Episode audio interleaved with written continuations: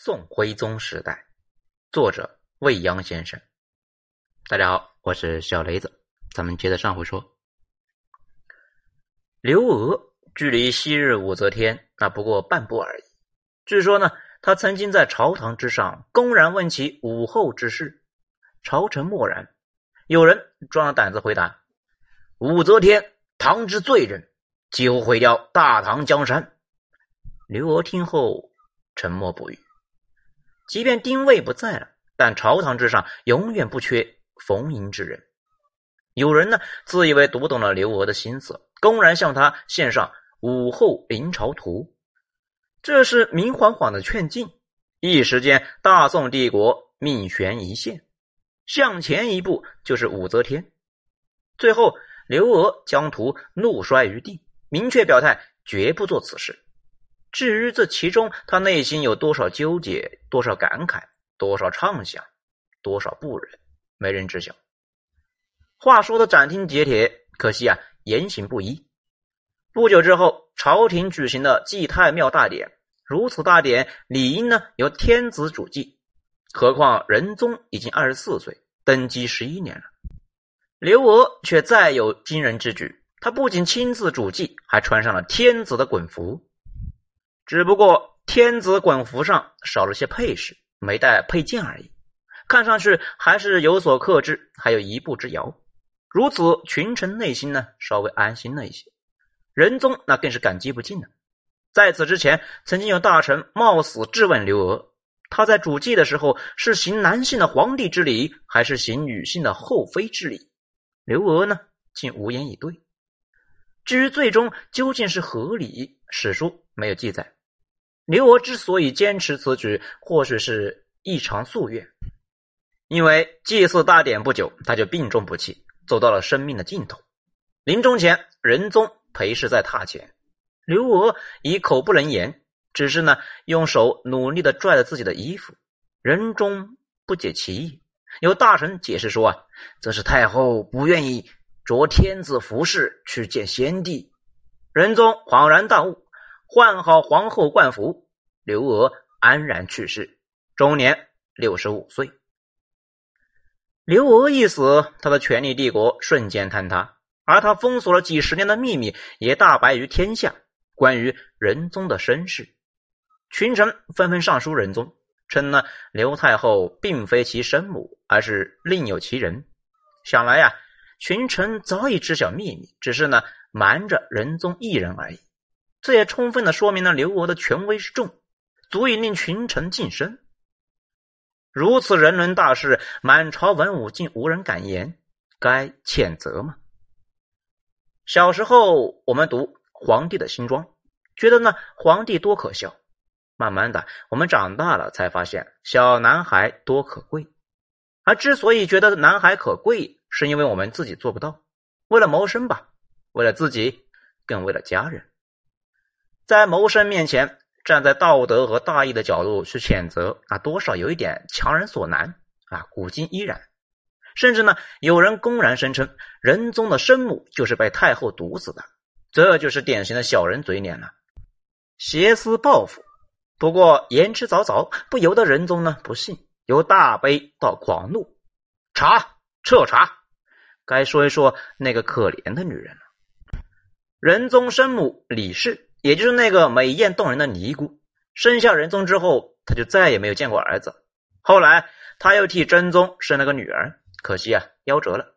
他就像是一个隐形人，无声无息的生活在皇宫的角落里面，距离他亲生儿子呢，不过是咫尺之遥。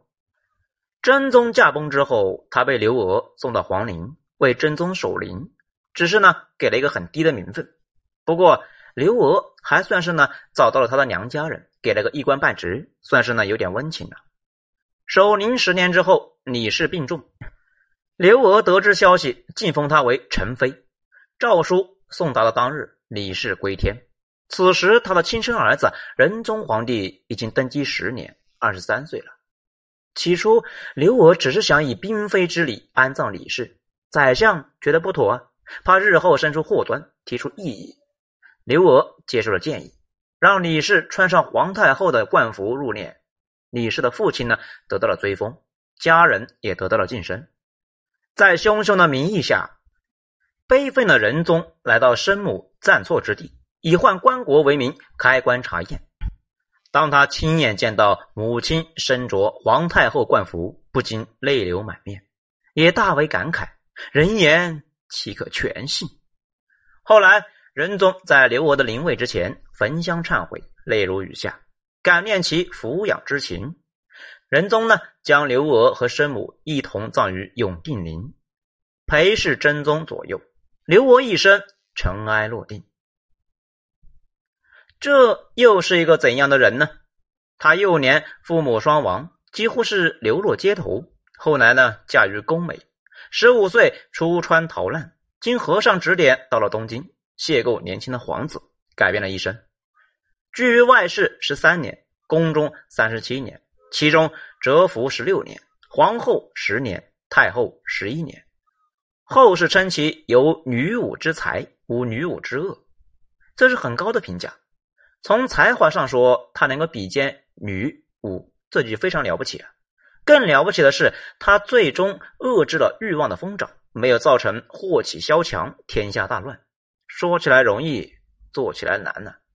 自古对权力而言，最难的不是得到权力，而不是使用权力，而是大权在握的时候，对使用权力实现自己私欲的遏制。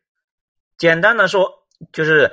你完全拥有了实现梦寐以求的私欲的权利，甚至啊都不需要自己动手，只要是有所示意、有所鼓励、有所默许，就会有无数的人去帮你实现。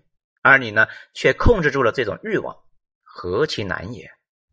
刘娥的私欲是什么呢？他父母双亡，家人全无，没有子嗣。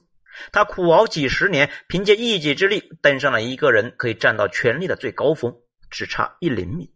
这样的人，他还追求什么呢？他有过登基为帝的念头吗？应该是有的。他当众询问武后之事，身着天子衮服，就是例证。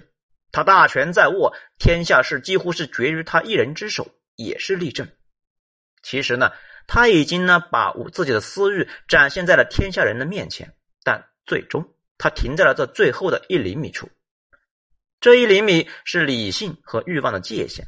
智者和愚者的界碑，他战胜了私欲，退回了他应守的本分，成为了智者，这很了不起。使笔如刀，但对于刘娥却大多呢手下留情，这是对他理智的褒奖，也是他应得的补偿。当然，作为政治家的刘娥，所有的理性的思考都是源于精妙的算计。吕雉、武则天，啊毕竟是年代久远。但北方的大辽则有一个现实的案例：辽太后萧绰、萧燕燕。刘娥小萧燕燕呢，十六岁，他们生活在同一时代。说起来，两个人有诸多相似之处。两个人都是当皇后的时候开始参政，太后时临朝称制，都将实权握在手里边，直到死前一刻，两人都还育子有方。辽圣宗一代英主。宋仁宗一代明君，两个人都治国有才，治下的辽宋那都是繁华富强的盛世。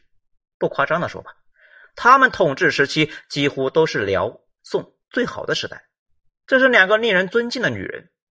萧绰死于一零零九年，三年之后，刘娥成为了皇后。以宋辽当年的亲密关系，萧绰在辽国的一言一行，刘娥那都清楚无疑。很难说呢。萧绰对刘娥的后来的行为没有影响。当然，要论成功的路径，萧绰是金枝玉叶，出身富贵，后宫之路也颇为顺遂。而刘娥的一路逆袭，则是更加的艰难不易。从另外一个角度来说，萧绰还有韩德让，那不是夫妻，胜似夫妻。而刘娥跟随真宗多年，无论是独居外室，还是权倾天下。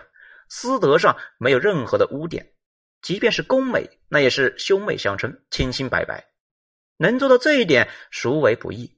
看一看吕雉和武则天，那就明白了。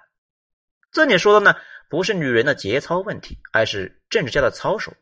萧绰与韩德让有情有义，政治盟友，公私两全，这无可厚非。难道刘娥就没有公司两全的人选吗？应该有，至少呢，宫美那就是天然的人选。可是刘娥没有这么做，所以更加不易。无论如何，一个将天下握在手里边的人，能够控制自己任何的私欲的膨胀，那都是令人尊敬、敬畏的。好，我是小雷子，咱们这一章说到这里，下一章接着说。